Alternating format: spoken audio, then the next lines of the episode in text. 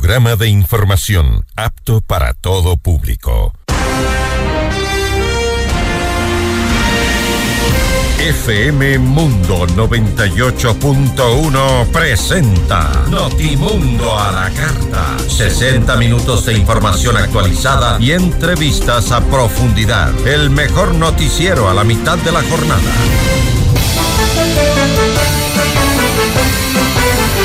Conducción, Fausto Yepes. Dirección de Noticias, María Fernanda Zavala. Dirección General, Cristian del Alcázar Ponce. Este noticiero es transmitido en directo en la app de OnePlus, www.oneplus.tv, Canal 14 de Extreme, Canal 14 de CNT y Canal 14 y 514 de Claro TV.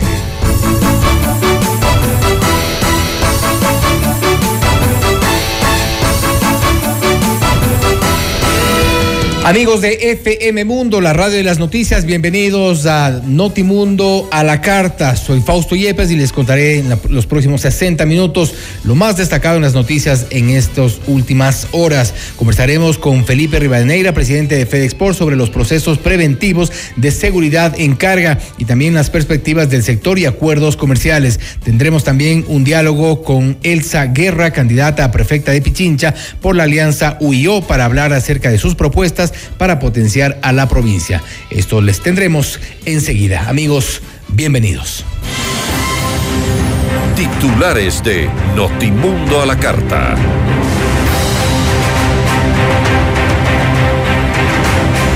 Álvaro Román asume la presidencia del Consejo de la Judicatura. Su trabajo se centrará en cuatro ejes, entre ellos la prevención de la corrupción.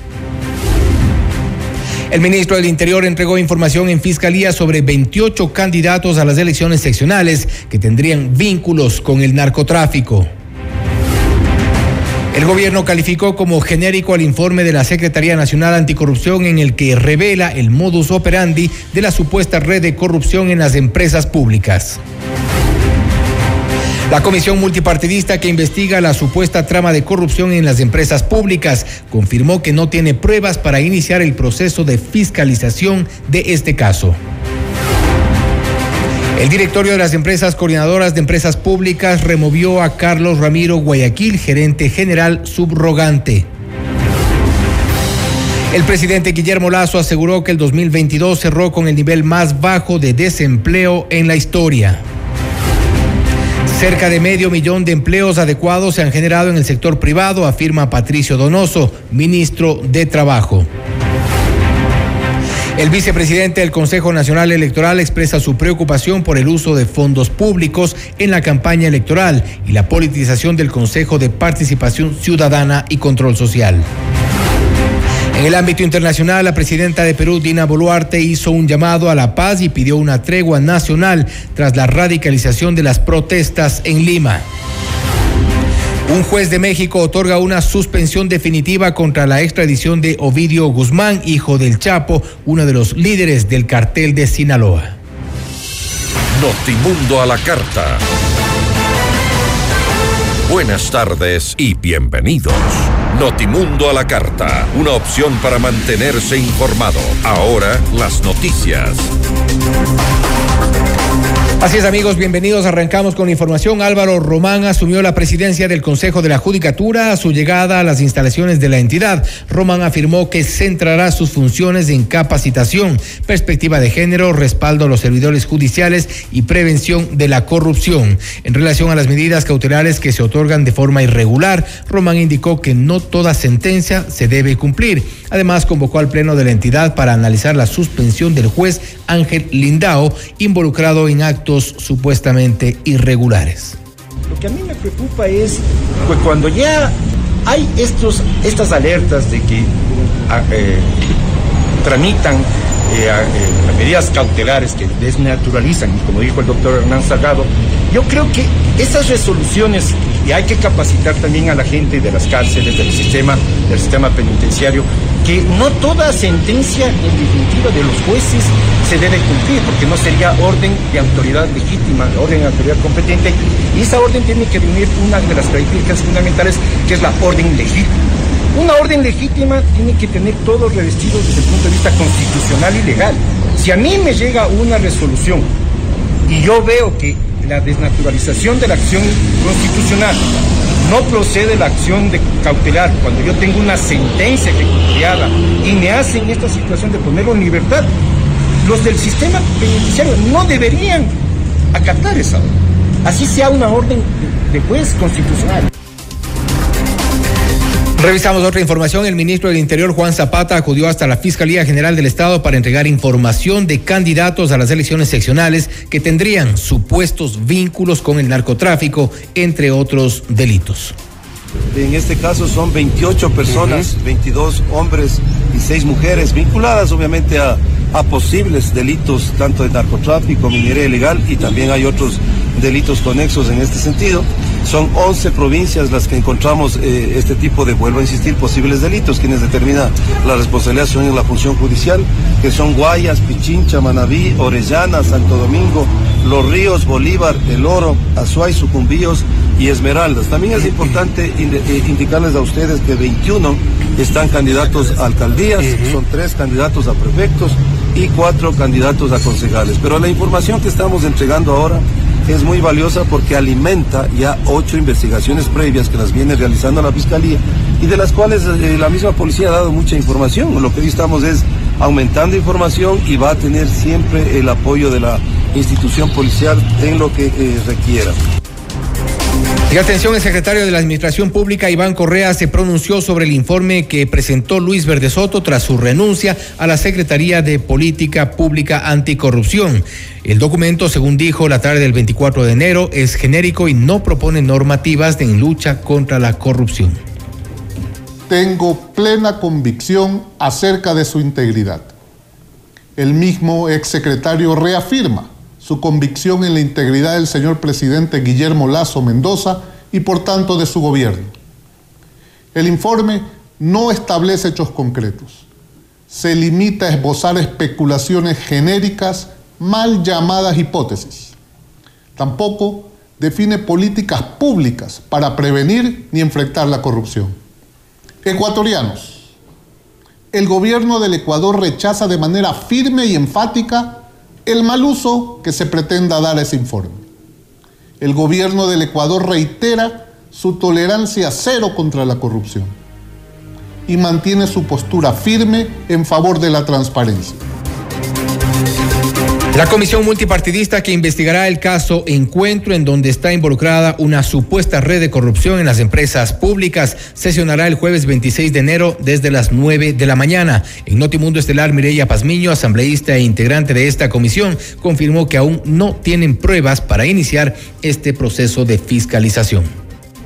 Las pruebas se tienen las denuncias que ha sacado este medio digital no se tiene dentro de la dentro de la comisión no se tiene todavía ninguna prueba. Es lo que nosotros vamos a hacer. Vamos a solicitar información, documentos. Vamos a, pedir también que comparezcan a la comisión eh, varias de las autoridades o ex autoridades también que están involucradas en esto.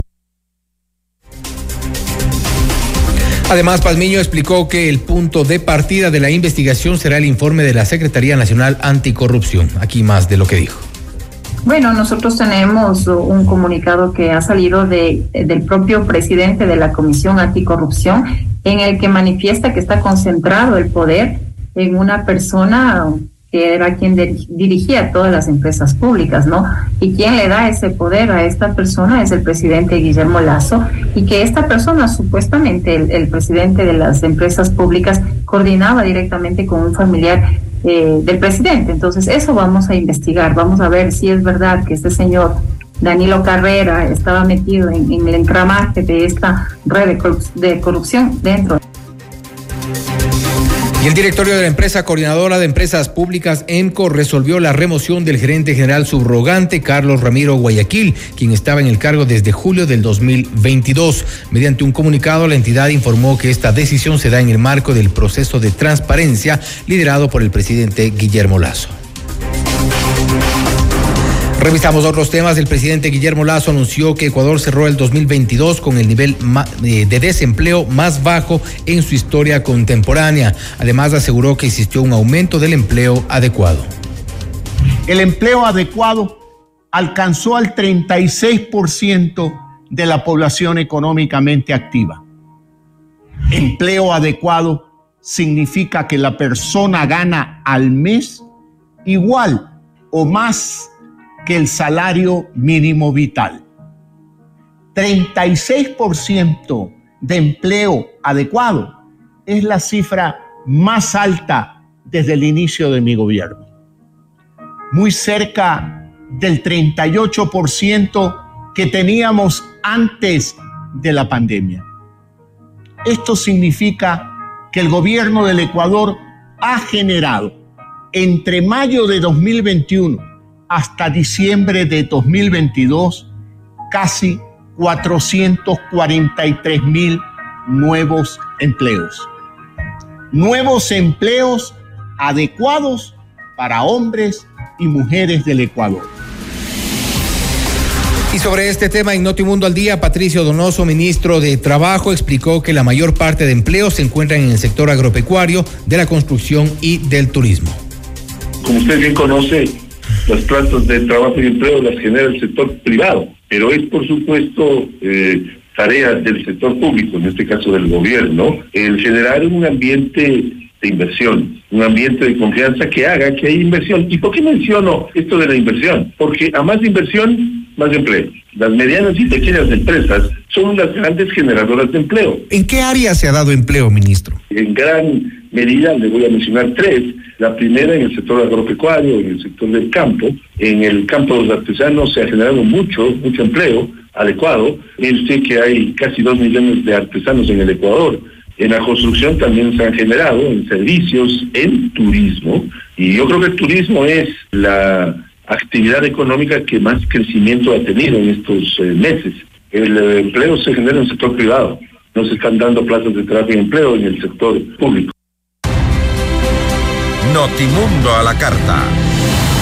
Información oportuna al instante mientras realiza sus actividades al mediodía.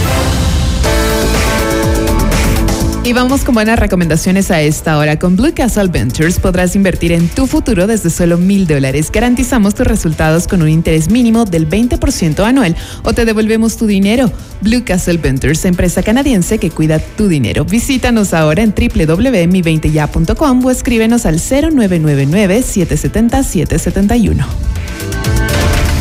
Ya volvemos con Notimundo a la carta. Decisión Ecuador 2023. Con Jorge Ortiz. Este viernes a las 8 horas. Solo por FM Mundo 98.1. Inicio del espacio publicitario. Con el auspicio de Banco Guayaquil. Primero todo. FM Mundo presenta Minuto Forbes con Cristian del Alcázar Ponce. Bienvenidos, Bridgewater Associates, el fondo de cobertura del magnate Ray Dalio, que también es uno de los más grandes e importantes del sector, decidió adquirir más activos chinos para una de sus unidades. Concretamente, sus fondos All Water ampliaron a más de 20 mil millones de yuanes, algo así como 3 mil millones de dólares, los activos chinos, luego de una recaudación de fondos extra ejecutada a finales del 2022, de acuerdo con fuentes de Bloomberg, que pidieron no ser identificadas por manejar información privada. En Forbes.com.es. FM Mundo presentó Minuto Forbes con Cristian del Alcázar Ponce. Patrocinado por. Estos son clientes reales de Banco Guayaquil contándonos qué harían con 60 mil dólares. Remodelar mi casa. Viajaría en un crucero. Regalos para mis nietos. Por cada 200 dólares en consumos que acumules con tus tarjetas de crédito y débito de Banco Guayaquil, participa por 60 mil dólares para todo lo que quieres. Regístrate en primeroloquequieres.com. Banco Guayaquil. Primero tú. En tu mundo, esta es la hora. Son las 13 horas, con 15 minutos. Seamos puntuales, FM Mundo. Inicia el año con casa renovada. Del 20 al 31 de enero en Grifine Home Center. Obtén los mejores descuentos en todo el almacén.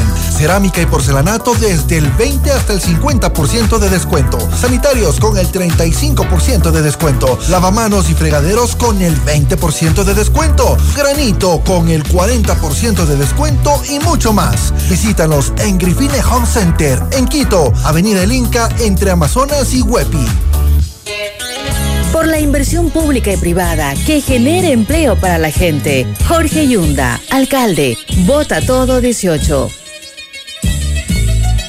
Alcaldes, CNE 2023.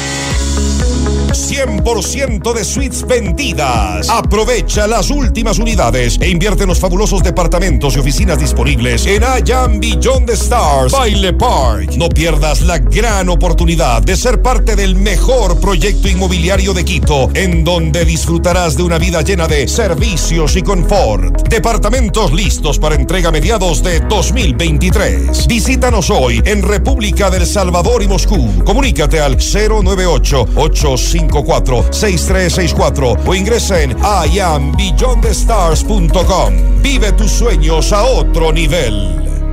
Quito quiere un cambio seguro. El cambio seguro es vivir en un Quito donde los emprendedores sean apoyados sin trabas y sus negocios funcionen de una manera sencilla, ágil y segura. Yo sé cómo hacerlo. Pato Alarcón, alcalde. Alcaldes, CNE 2023 en vivo lo mejor de nuestra programación desde tu teléfono móvil. Descarga nuestra increíble app FM Mundo 98.1. Fin de la publicidad.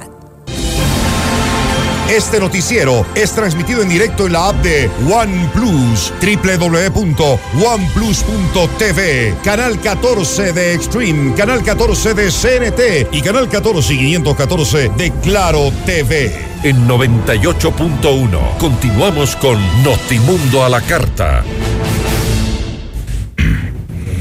A continuación revisamos información internacional y una actualización con nuestra cadena aliada CNN en español.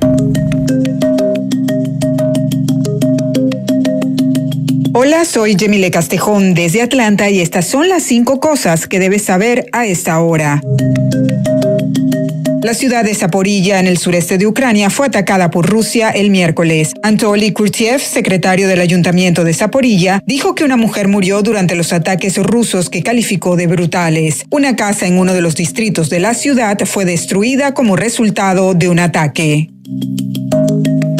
Un tribunal de Moscú ordenó el cierre de la ONG de derechos humanos más antigua de Rusia, el Grupo de Helsinki de Moscú. Este miércoles, el Tribunal de la Ciudad de Moscú falló a favor de una moción del Ministerio de Justicia para disolver a la organización sin fines de lucro debido a que concluyó que la organización estaba registrada como una organización regional de Moscú, pero llevó a cabo su trabajo extraterritorialmente. Esta es una violación irreparable, agregó el portavoz del ministerio, según la agencia estatal rusa de noticias TASS. Un abogado del grupo de Helsinki de Moscú, Henry Resnick, dijo a TASS que la organización apelará la decisión de liquidación del tribunal. El grupo se fundó en 1976 tras la firma de los acuerdos de Helsinki en 1975, según el sitio web de la organización. La Policía Nacional de Ecuador informó este martes que durante la madrugada se ejecutaron diversos allanamientos en el cantón Durán, provincia de Guayas. La Policía Nacional de Ecuador informó este martes que durante la madrugada se ejecutaron diversos allanamientos en el cantón Durán, provincia de Guayas, que permitieron la detención de 10 personas en conexión con varios asesinatos y los atentados con coches bomba ocurridos en noviembre pasado en Guayaquil y Durán. La policía dice que los detenidos son miembros de la organización delictiva de denominada Trons Killers, que mantiene enfrentamientos con otros grupos criminales en el país.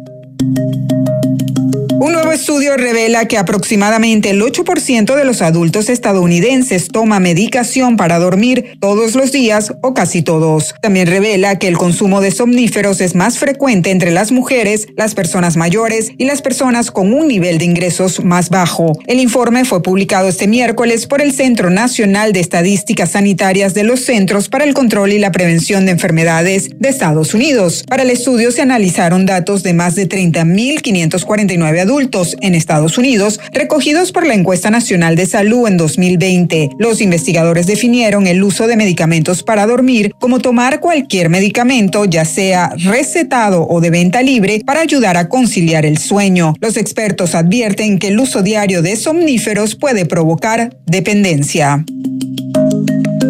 Y un nuevo dato sobre el accidente de Jeremy Renner podría indicar que el actor no solo es un héroe en las películas. Según un informe de la policía de Nevada, Renner intentaba evitar que la máquina quitanieves golpeara a su sobrino cuando fue arrastrado bajo el vehículo y aplastado el día de Año Nuevo. El reporte explica que un desperfecto mecánico causó el incidente. También revela que Renner fue auxiliado por su sobrino hasta que llegó la asistencia. El protagonista de Hawkeye fue trasladado en helicóptero al hospital, donde permaneció más de dos semanas y fue sometido al menos a dos intervenciones quirúrgicas.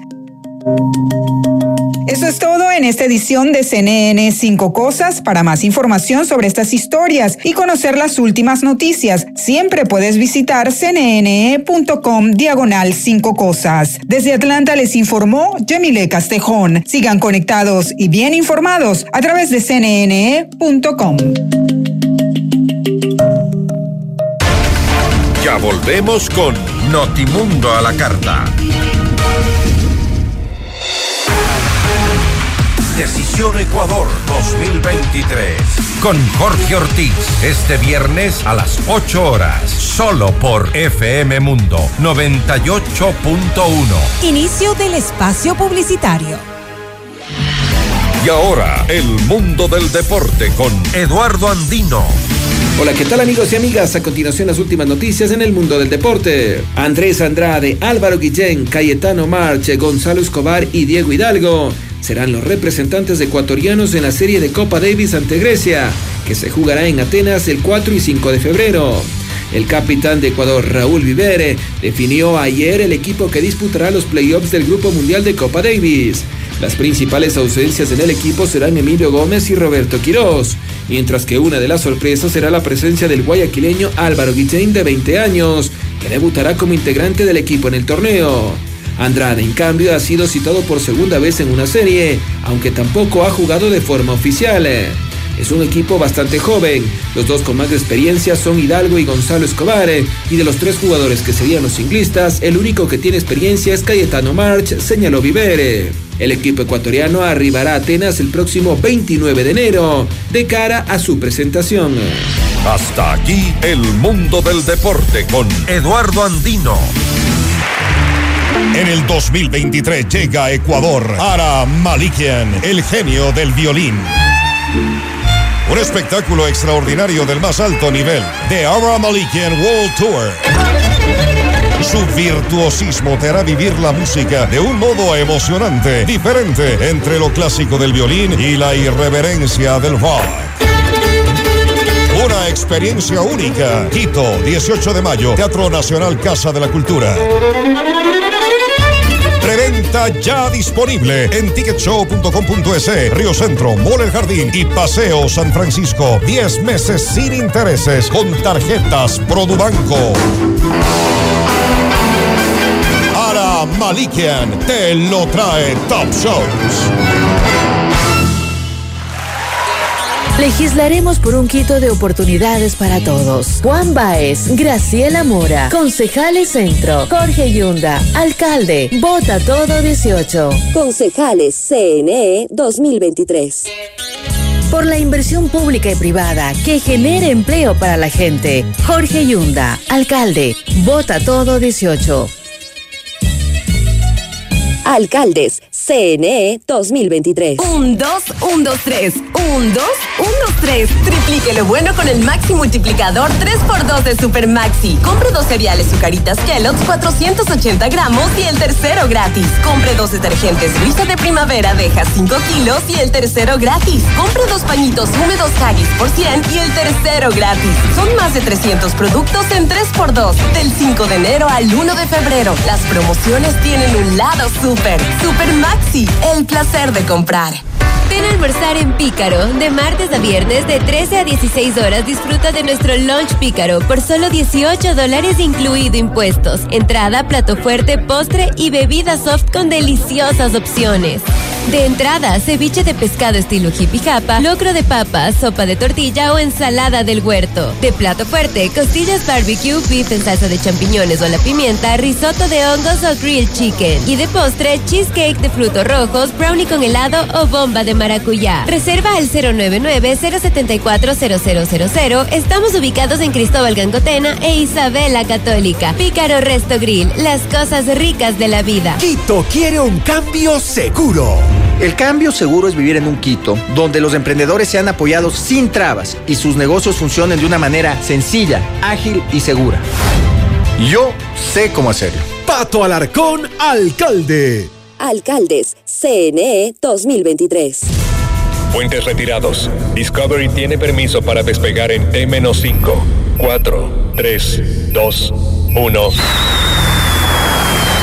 Cuando tienes el SUV más poderoso de la categoría, nada te parece más fuerte. Nuevo Dongfeng T5L con potente motor 1.8 litros, amplio espacio con tres filas reales de asientos, radio con pantalla touch y cámara de reversa. Llévate el Dongfeng T5L a 23.990 dólares con el 20% de entrada y 72 meses plazo.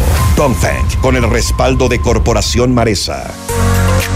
Descarga nuestra increíble app FM Mundo 98.1 para escucharnos y vernos en vivo. Hasta aquí la publicidad. Este noticiero es transmitido en directo en la app de OnePlus, www.oneplus.tv, canal 14 de Extreme, canal 14 de CNT y canal 14 y 514 de Claro TV. En 98.1 continuamos con Notimundo a la carta.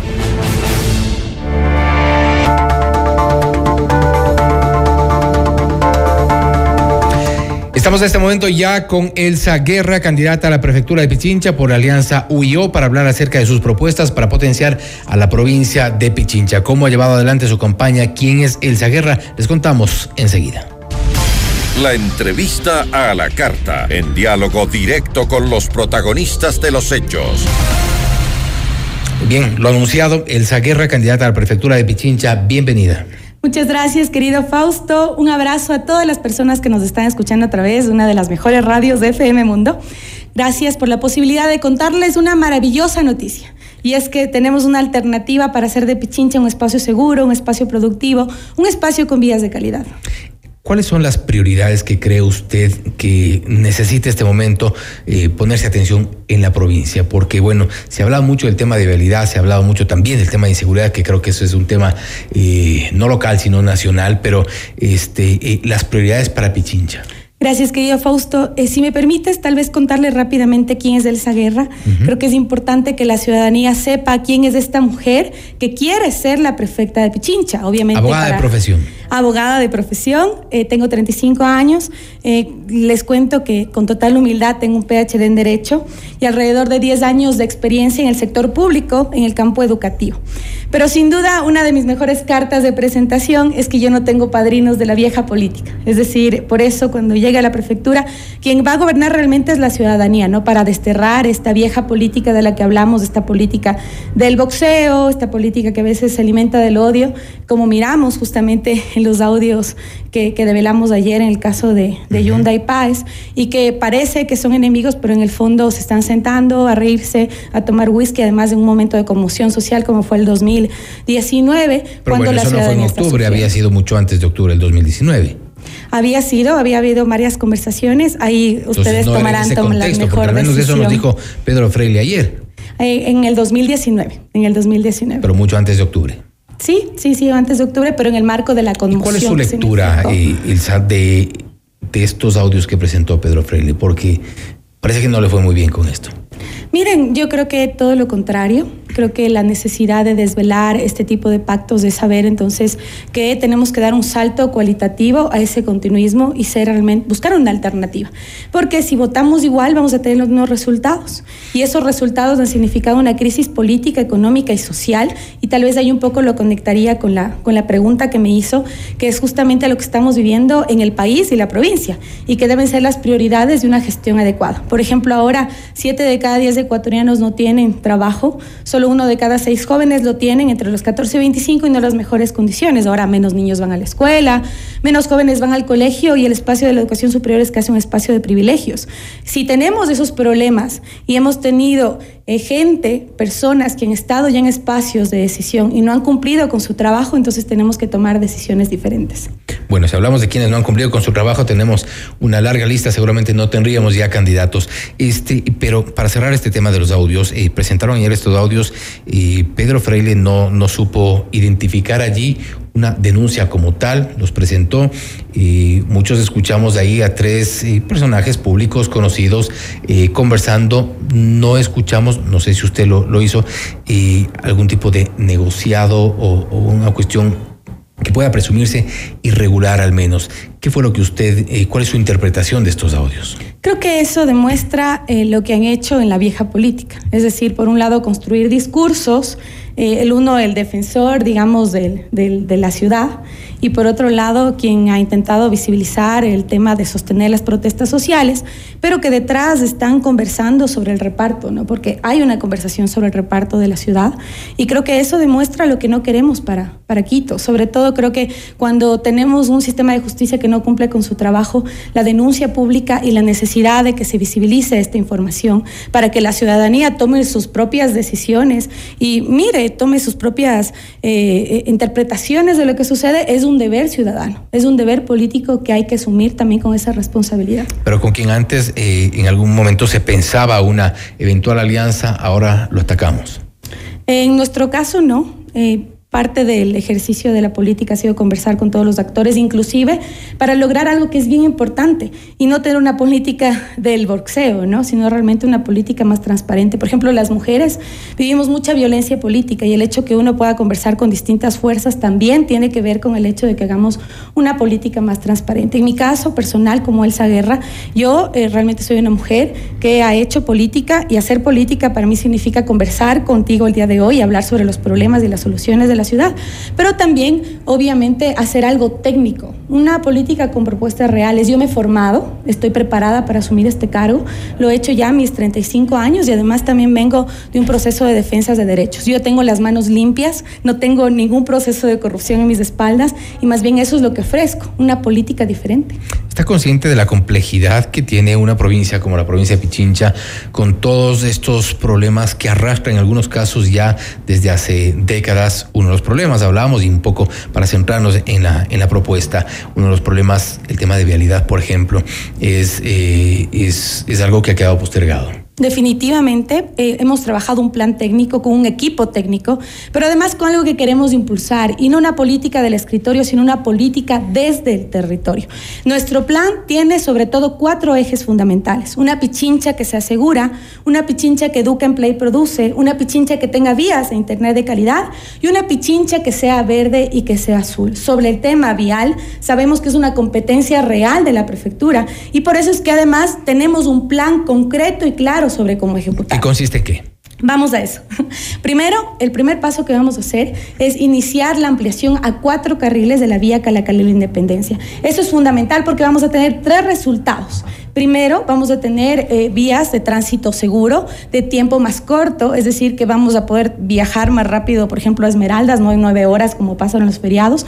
El segundo resultado es que vamos a potenciar el turismo y el comercio de la Sierra a la costa y viceversa, que es algo fundamental. Tenemos lugares maravillosos como Mindo, como Gualea, como Pacto, que no han sido potencializados por la ineficacia de las gestiones pasadas. Y finalmente vamos a generar empleo y eso va a provocar un beneficio de alrededor de 10.000 familias de nuestra provincia. Ese es el primer, el primer proyecto. El segundo que queremos impulsar, además, justamente tiene que ver con resolver los problemas de vialidad que tenemos en la LOAC Santo Domingo, que son muchísimos, uh -huh. las denuncias sobre los accidentes, sobre las pérdidas de vidas. Necesitamos un buen mantenimiento vial, pero además resolver el tema de los carriles, que lastimosamente es un desastre y muestra lastimosamente y vías la secundarias que en teoría eh, son las que mayor atención requieren. Definitivamente esa es la tercera propuesta, tenemos ya un plan de diagnóstico vial para resolver los problemas de las vías terciarias, de los caminos vecinales, que va a significar, por ejemplo, solo por administración directa, es decir, con los trabajadores de la prefectura y además con las maquinarias que muchas están embodegadas, lastimosamente por falta de mantenimiento, vamos a hacer alrededor de 200 kilómetros cada año. Por ejemplo, vamos a lograr llegar a generar algunas vías que han sido abandonadas por alrededor de 10 años, como la Llora, la Chimba. Vamos, por ejemplo, a hablar de Gualea La Cruz, el Chontal. Vamos también a generar la E35 el Chaupi, la E35 Cangagua, la E35 Pintag, que son sin duda muchas de las vías que necesitan ser conectadas para potenciar la productividad, el turismo y el patrimonio cultural. Y finalmente, algo que es muy importante, vamos a eliminar la tasa vial. Es necesario demostrar eh, qué pasa con esa plata, porque no sabemos qué ha pasado con el tema del mural, con el tema de la publicidad. Además, porque hay plata en la prefectura. En el 2021, por ejemplo, solo se ejecutó el 40% del presupuesto. Entonces, además, se está sacando plata del bolsillo de la gente y no se está haciendo eficiente con ese dinero. Y, vamos a levantar una auditoría también de todo el fondo que se ha utilizado desde la prefectura para saber dónde está la plata de nuestros impuestos. Y ese es un cuestionamiento entonces directo a la administración de Paola Sí, sí, es un cuestionamiento. Me parece que en muchos temas hemos tenido una ineptitud de alrededor de 16 años en el tema de la prefectura de Pichincha, porque uno va a los territorios, querido Fausto, y la gente no sabe qué hace la prefectura, es porque no ha sido significativa para su vida, pero sobre todo profundizado en la gestión de Paola Pavón. Tú te das cuenta qué ha pasado con la planificación de actividades en el marco de las competencias de la prefectura y que se ha ejecutado y se ha invertido más en el mural que en apoyo a la productividad, cuando tenemos un problema gravísimo de reactivación económica que se profundizó con la pandemia, que se ha invertido más en el mural que, por ejemplo, en la sostenibilidad de la protección del medio ambiente. Y así podríamos ir enumerando cada una de las ineficiencias que ha tenido lastimosamente la prefectura saliente. ¿Cómo debería ser manejada según la propuesta, por ejemplo, Radio Pichincha?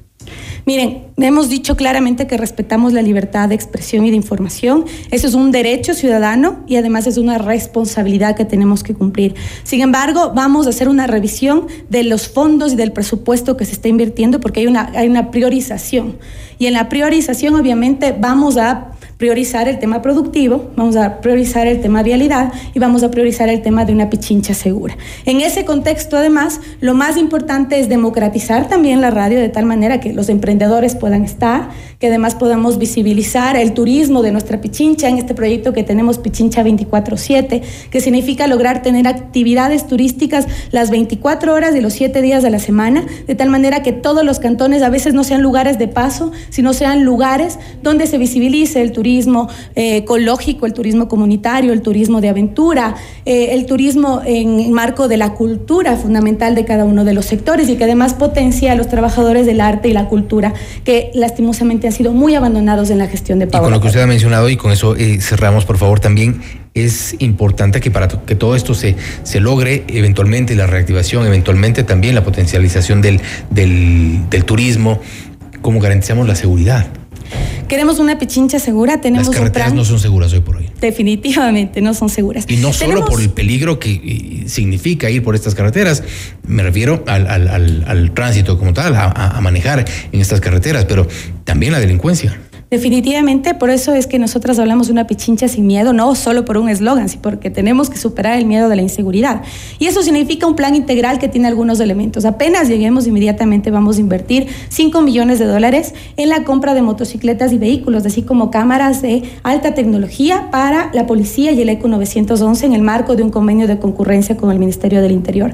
Vamos también a generar que la vía Calacalera Independencia y el Santo Domingo sean espacios de tránsito seguro con alumbrado público y con casas y espacios seguros para los profesionales de transporte y también para mejorar los espacios y por eso es que tenemos un la creación de un proyecto de los policías de carretera. También vamos a generar un observatorio de seguridad ciudadana para tener datos claros sobre cómo, dónde están los focos de inseguridad, las vacunas y el crimen organizado en nuestra provincia y poder articular además con los procesos de participación ciudadana en cada barrio, en cada recinto, en cada cantón, de tal manera que no solo contengamos la inseguridad, sino que además generemos prevención. Y esa prevención tiene que ver, por ejemplo, con que los espacios de inseguros se conviertan en casas comunales, que se conviertan en parques infantiles, que se conviertan en tatacentros, en guaguacentros, es en espacios donde la ciudadanía puede ejercer plenamente sus derechos. Y ha sido entonces eh, su propuesta. Agradecemos a Elsa Guerra, candidata a prefecta de Pichincha, por la alianza OIO. Muchas gracias por esta oportunidad. Les invito a que tomemos una decisión diferente. Tenemos una alternativa a ese continuismo que solo ha dejado tres elementos. Una Pichincha más insegura, con más impuestos, sin reactivación económica. Tenemos proyectos maravillosos como Misión Violeta. Tenemos proyectos maravillosos, pero además construidos desde abajo con la gente. Así que sigan nuestras redes sociales, Elsa Guerra Rodríguez. Sigan nuestra página web también para que miren todas, todas estas propuestas desmenuzadas y sobre todo apoyen a la Alianza UIO 1723 que conjuntamente con Pedro Freile vamos a impulsar un Quito y una Pichincha sin miedo. Le agradecemos por haber estado con nosotros en FM Mundo y como a todos los candidatos les deseamos suerte en este proceso que se viene ya en pocas semanas. Esto es Notimundo a la carta. Notimundo a la carta, una opción para mantenerse informado. Ahora las noticias.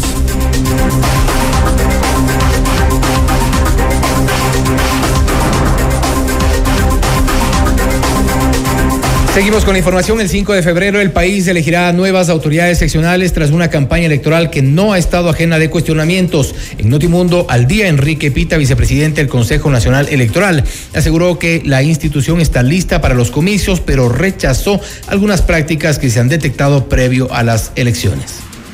¿Cómo explicarse que una organización política que promovió la constitución de Montecristi, donde se creó esta institución, Consejo de Participación Ciudadana, en una intención, comilla intención, de despolitizar la designación de autoridades como Contralor, Consejo Nacional Electoral, Procurador, etcétera.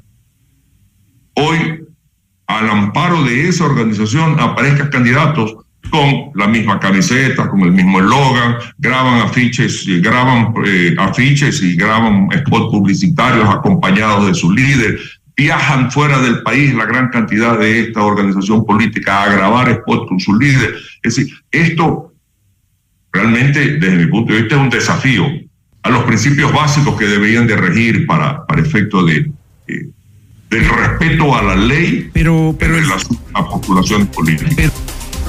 Y en Notimundo Estelar, Omar Ceballos, candidato a la alcaldía de Quito por el Partido Centro Democrático, habló de sus principales propuestas en temas de seguridad, turismo y el uso del espacio público.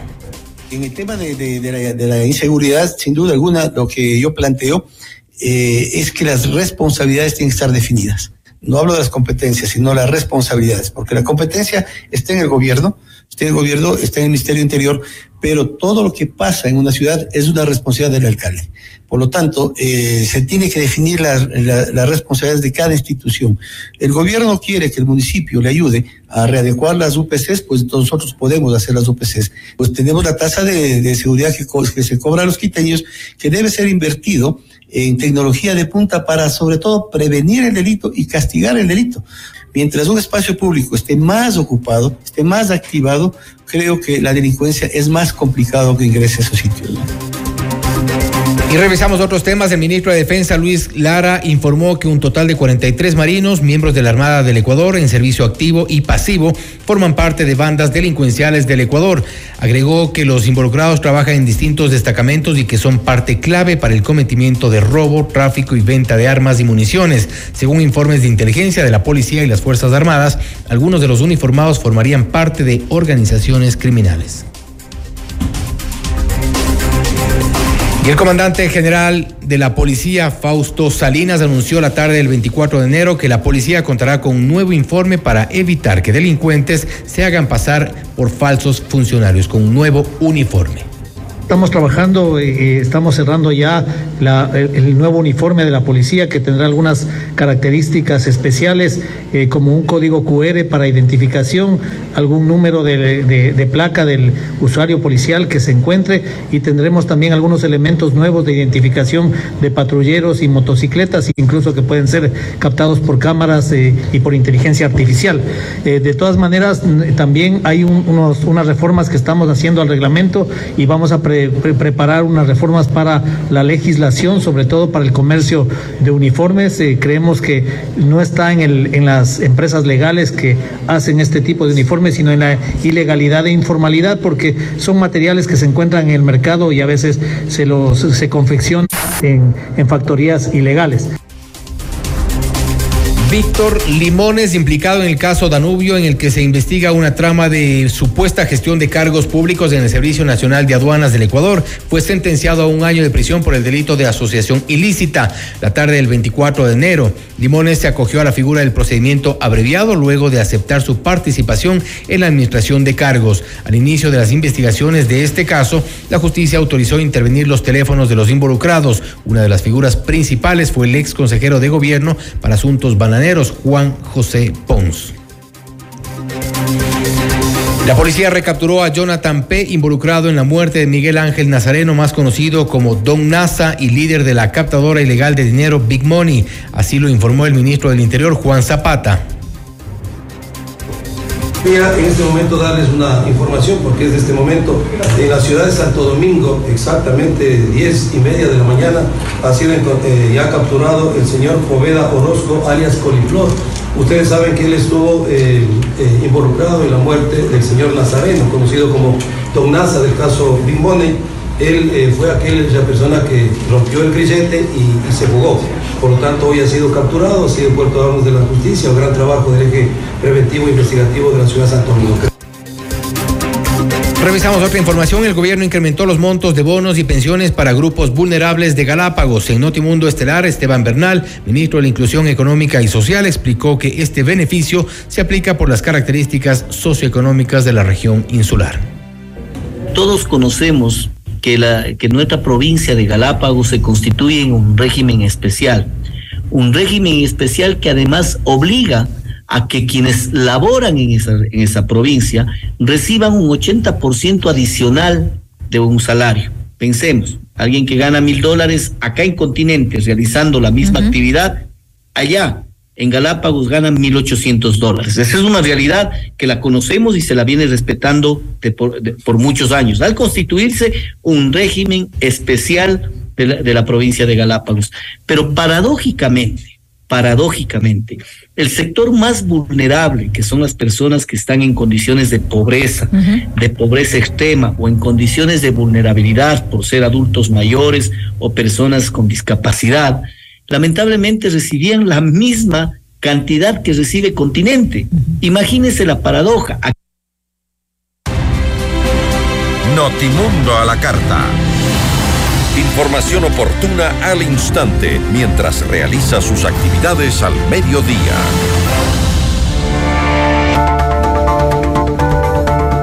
Y estamos ya en contacto con Felipe Rivadeneira, presidente de FedExport, para hablar sobre los procesos preventivos de seguridad en carga, también las perspectivas del sector y acuerdos comerciales en Notimundo a la carta.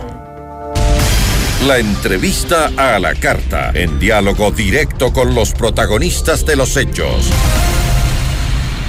A esta hora estamos ya en contacto con Felipe Rivadeneira, presidente de FedExport, para hablar sobre algunos temas relacionados a los exportadores, uno de los principales y es la seguridad, algo que se ha demandado desde el 2022 y que se demandan planes por parte del gobierno para garantizar la eh, seguridad en este sector. Eh, Felipe, gracias por estar con nosotros. Fausto Yepes te saluda, bienvenido.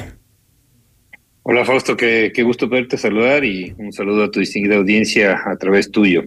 Sí, efectivamente. Dime, dime, te escucho. Sí, no, no, está bien. Hablemos de los procesos preventivos de seguridad, porque desde el 2022 habían eh, demandas por parte del sector exportador respecto de planes que puede implementarse desde el gobierno, con la, ayuda del gobierno, por eh, precisamente a propósito de las denuncias, gran cantidad de ellas que se dieron a finales de año principalmente. Sí, a ver, nosotros desde la Federación Ecuatoriana de Exportadores de este año eh, estamos trabajando fuertemente y con la Policía Antinarcóticos. Tuvimos una reunión el día lunes, también el día martes tuvimos una reunión con el director de la UAFE, Roberto Andrade, justamente con la idea de empezar a generar dos aspectos fundamentales. Uno, aceptar esta realidad que, es dura de aceptarla, Fausto, es decir, eh, sabemos que las contaminaciones eh, cada vez crecen más y dos, no solo por, por el hecho de, proteger las contaminaciones, sino que creo que la sociedad entera y el sector exportador, con el éxito que ha tenido en este 2022 y 2021 y 2020, no está ajeno de esta amenaza transnacional que existe y tenemos que dar herramientas a todos nuestros exportadores para que eh, puedan poder eh, prevenir de alguna manera este, este evento. Es decir, Por eso te decía que vamos a hacer en dos etapas, ¿no? Uno, una acción muy fuerte eh, de capacitación a través de eh, las herramientas que nos da la misma UAF, es decir, porque tenemos, no nos olvidemos que el exportador no es solo el que manda la, la mercadería afuera, sino también toda la cadena, es decir, todos los proveedores, y tenemos que tener muchísimo cuidado en eso. Entonces vamos a, vamos a empezar este año y seguramente firmaremos unos convenios con estas dos instituciones de unas semanas y haremos un anuncio público, porque lo que queremos es proteger nuestra reputación como exportadores. El Ecuador tiene el mejor camarón del mundo, el mejor banano del mundo, la mejor flor del mundo, el mejor cacao del mundo, y no podemos eh, permitir que esta reputación que nos ha costado muchísimos años el poderla tener a nivel mundial se vea arrebatada por contaminaciones de encarga que pueden llegar a puertos de destino de mercados importantes en donde se pueda tener un recelo del Ecuador. Ahora, eh, no es fácil esta lucha, ¿no? Y por el otro lado, también trabajar con la Policía Antinarcótico para buscar esquemas de estándares que de alguna manera también no entorpezcan la exportación, porque por un lado tienes el tema de la seguridad que es extremadamente importante, pero por el otro lado también tienes la competitividad y la agilidad y la eficiencia que tiene que haber en los procesos de logística, ¿no? Es decir, tú tienes carga perecedera, tienes carga que tiene que cumplir ciertos, ciertos momentos, entonces es una situación muy, muy compleja donde se tiene que tratar de optimizar los tiempos. Hemos tenido total apertura de la autoridad y eso creo que es digno de resaltar. Y sin embargo, tenemos que ir corrigiendo temas, ¿no? Por ejemplo, no se puede hablar de una inspección antinarcóticos con 12 horas de anticipación a una empresa que no está localizada en Guayaquil o que no puede enviar a la persona y por eso se pierde el espacio, por ejemplo, en el buque en una crisis logística. Entonces, son cierta cantidad de detalles de carpintería. Obviamente no se los puede hacer tan públicos porque es parte de la estrategia, pero estamos trabajando muy fuertemente en eso y creo que este año el, Ecuador, y yo creo que toda la sociedad ecuatoriana, tiene que ponerse a trabajar fuertemente en ese aspecto, porque claro, estamos ante una amenaza eh, que ya dejó de ser un tema aislado, que ya dejó de ser un tema eh, ocasional, y qué mejor tomar las medidas preventivas para justamente mencionarte lo que te decía, ¿no? Prevenir la, reputación y segundo, también disminuir la contaminación y que obviamente sepan que aquí estamos preparados para combatir eso. Y creo que es importante lo, que se ha mencionado respecto a la contaminación, porque si bien se ha incrementado eh, estas, estos, estos hallazgos, por ponerlos de esta, de esta manera, esto tiene una relación directa con la competitividad. Se ha reducido la competitividad precisamente por eh, la contaminación de carga de los exportadores ¿Cómo, ¿Cómo atacar directamente al problema de la contaminación?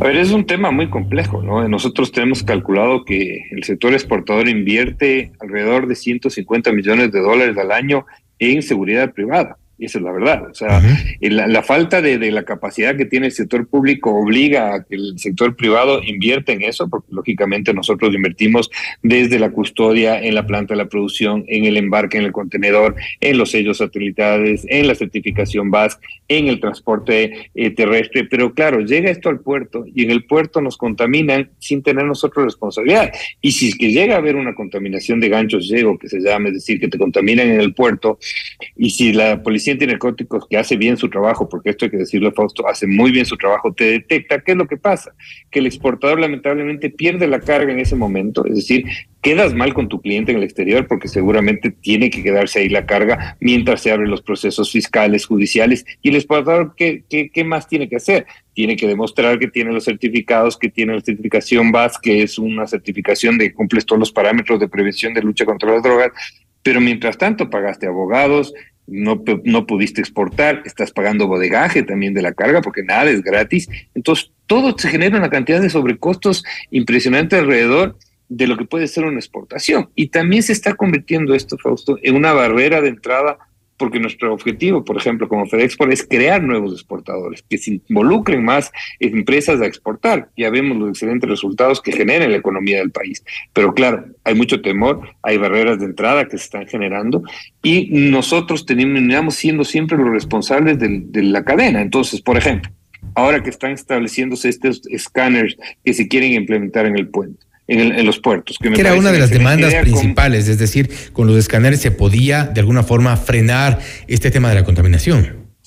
Exactamente, pero es toda una, tiene que seguir un, toda una estrategia de seguridad. Es decir, los escáneres son muy bien, pero bueno, entonces si ya vamos a tener escáneres, reducimos las inspecciones pre, preembarque o buscamos, por ejemplo, que hayan eh, perfiles de riesgo porque no te sirve de nada pasar el escáner con el costo que implica eso, ¿no es cierto? Y luego que sigan habiendo las inspecciones preembarque. Es decir, vas a tener doble eh, es cuello de botella en el momento de exportar. Entonces, hay ciertos temas que hay que hacerlos. Y por otro lado, ahí la resolución de la aduana obliga a que el sector exportador pague por estos escáneres.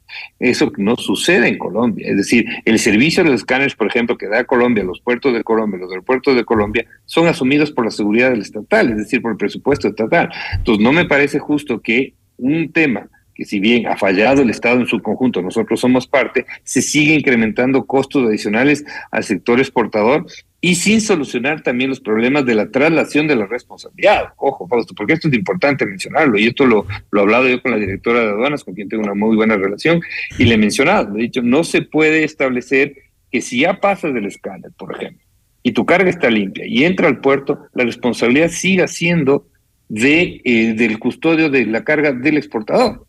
Porque ¿de qué te sirve todo lo que se está haciendo si sigue siendo, si sigue sin haber una responsabilidad? Porque ya se ha superado el filtro estatal en este caso, y el, el control. Totalmente, ¿no? Y si hay una contaminación posterior, bueno, los puertos tendrán que ser responsables en su momento. Es decir, insisto, tiene que haber una estrategia total integral de seguridad que esa es la que queremos construirla. Lamentablemente ahorita no la hay, no es por poner un radar y ya tenemos el ejemplo de lo que sucedió en el radar de Montecristi, ¿no es cierto? Pusieron el radar, enseguida se dañó el radar y a la final eso no llegó a funcionar. Y, lo que ha ocurrido con todos los escáneres que están bajo eh, custodia, bajo control de entidades indistintamente estatales. Esto ocurre inclusive en las cárceles, lo cual es insólito, eh, que teniendo la tecnología, en algunos casos teniendo eh, todo a mano para evitar este tipo de contaminación, de cosas ocurra en, nuestro país. Y Felipe, para eh, cerrar un poco la entrevista y sí, es importante también que tiene una relación directa sobre las perspectivas del sector y los acuerdos comerciales. De estos eh, no se podría salir de pronto eh, muy bien el sector exportador si es que estas tres cosas no van de la mano. Los acuerdos comerciales ya eh, se los trabaja. Hemos tenido también en algunas ocasiones acá al canciller nos ha hablado de los acuerdos, cómo avanzan. El tema de México, que bueno, está un poco trabado también Costa Rica. Eh, hay otros acuerdos en camino. ¿El sector exportador está preparado? Totalmente, ¿no? Yo creo que la oferta exportable demostró que tiene una capacidad enorme de exportar todos los productos a nivel mundial. Fíjate lo que sucedió en la pandemia 2020-2021, donde la demanda se disparó y el sector exportador estuvo presente y con una oferta exportable liderada y, robusta para poder cumplir y por eso son nuestros crecimientos que se han dado. Sin embargo, sí nos preocupa este año, te digo, Fausto, vamos a cerrar con buenas noticias, vamos a cerrar con alrededor de 18 mil millones de dólares en exportaciones no petroleras y si sumas las mineras estamos hablando de 20 mil millones de dólares. Es una gran noticia para el país porque al final hemos logrado ya duplicar la exportación petrolera.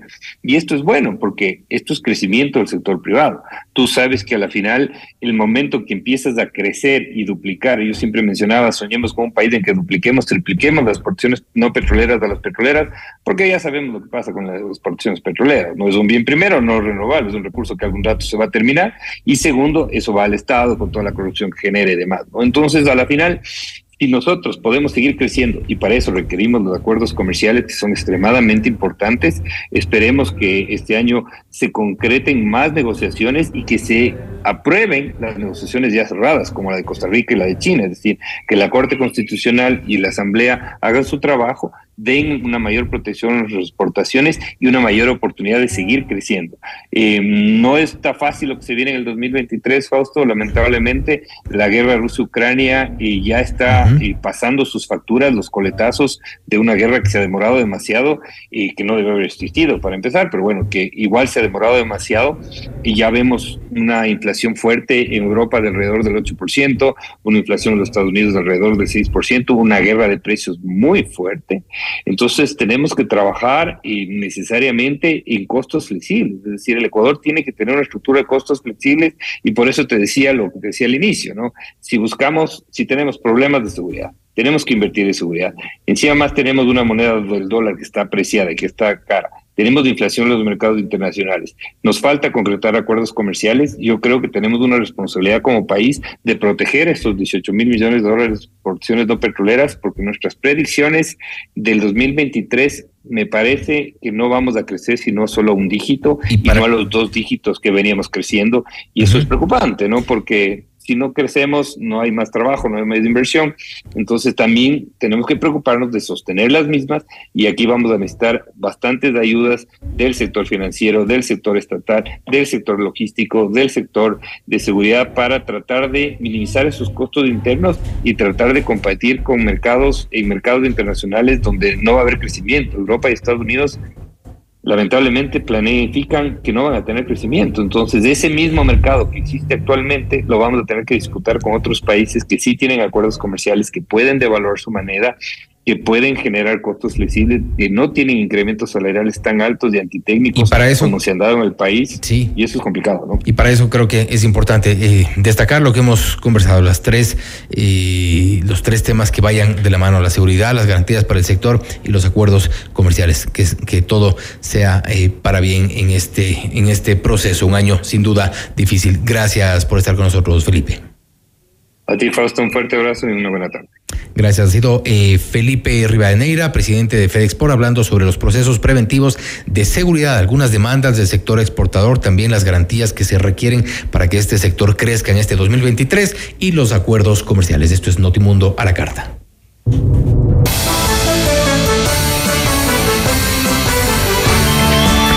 Y cerramos con información internacional. La presidenta de Perú, Dina Boluarte, hizo un llamado a la paz ante las violentas protestas en la región que hasta el momento han dejado más de 60 personas fallecidas y han generado pérdidas de 2 mil millones de dólares en producción. Desde el primer minuto que asumí el gobierno, llamamos a una tregua al Congreso y ahora llamo a mi querida patria a una tregua nacional para poder entablar las mesas de diálogo y mejor aún para poder fijar la agenda por cada región juez de México concedió una suspensión definitiva que detiene de manera indefinida la entrega de Ovidio Guzmán, uno de los líderes del cartel de Sinaloa, a las autoridades de Estados Unidos, quienes lo acusan por delitos de narcotráfico. De esta manera, Guzmán permanecerá recluido en el penal de máxima seguridad del Altiplano, en el Estado de México, donde su padre, Joaquín El Chapo Guzmán, se fugó en 2015. Y hasta aquí las noticias en Notimundo a la Carta. Siga con nuestra programación en FM Mundo. Buenas tardes.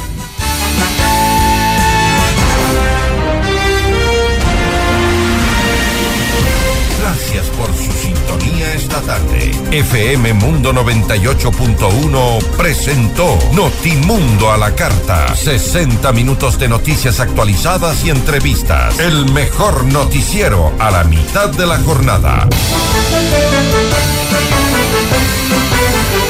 Conducción Fausto Yepes. Ingeniería de sonido Mauro Olivo. Producción FM Mundo Live Javier Merino. Dirección de arte Laili Quinteros. Coordinación y redacción Fernanda Utreras. Redacción y redes sociales José Martín Muñoz. Dirección de noticias María Fernanda Zavala. Dirección general Cristian del Alcázar Ponce.